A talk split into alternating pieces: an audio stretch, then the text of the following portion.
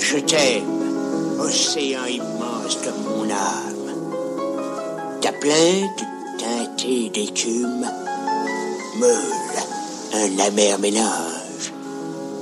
C'est très beau. De qui est-ce? De moi.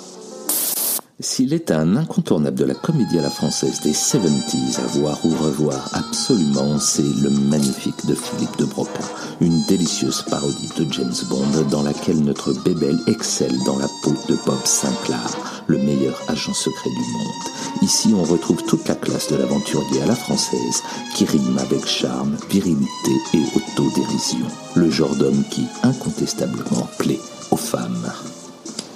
Vous plaisez aux femmes? Je ne sais pas. Menteur. Personnellement, j'en ai usé jusqu'à la corde ma VHS d'époque et je ne crois pas être le seul dans ce cas. Il n'est qu'à penser à l'inoubliable scène de la piscine que nous rejouera Jean Dujardin, trois décennies plus tard, dans la peau d'un certain Hubert Bonisseur de la Batte, alias OSS 117, autre agent secret, lui aussi, So Frenchy.